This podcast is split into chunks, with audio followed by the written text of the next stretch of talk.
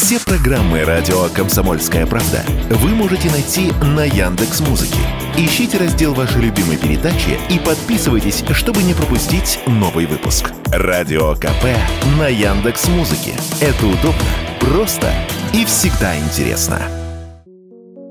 Почти 33 миллиона упаковок лекарств купили россияне в онлайн-аптеках за первый квартал этого года. Примерно в 10 раз больше, чем годом ранее. Об этом сообщает РИА Новости. По подсчетам оператора системы маркировки «Честный знак». Больше всего покупали в конце января, начале февраля, в период сезонного гриппа. За счет чего онлайн-аптеки наращивают продажи так быстро, Радио КП объяснил эксперт фармацевтического рынка Николай Беспалов идет переток потребителей из офлайн канала в онлайн-канал. Это касается и аптек, и, собственно, супермаркетов. То есть потребители уходят из них и выбирают покупку с помощью маркетплейсов. Происходит это по двум причинам. Ну, во-первых, это удобно, а во-вторых, сейчас онлайн э, находится в стадии активного развития. Они очень активно развивают свою ассортиментную матрицу. В частности, они достаточно активно демпингуют даже по цене. И, в принципе, есть примеры, когда один и тот же продукт в одной и той же, так сказать, сказать, фасовки, он стоит примерно там на 60% э, дешевле, чем в аптеке. Есть примеры двухкратной разницы. То есть ну, просто в два раза дешевле купить в онлайне, еще к тому же привезут там домой или в выбранную локацию. Понятно, что в таких условиях ну, шансов у офлайн игроков очень мало сохранить прежние позиции. Поэтому вот такой переток и происходит.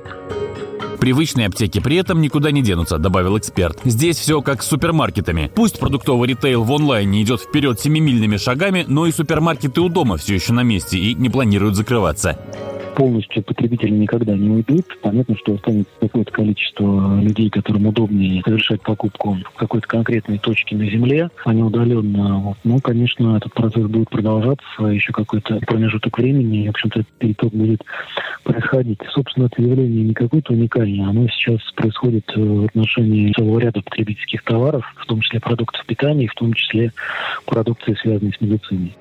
В марте этого года в России стартовал эксперимент по продаже рецептурных лекарств через интернет. В нем участвуют три региона – Москва, Подмосковье и Белгородская область. По плану эксперимент будет продолжаться три года. Василий Кондрашов, Радио КП.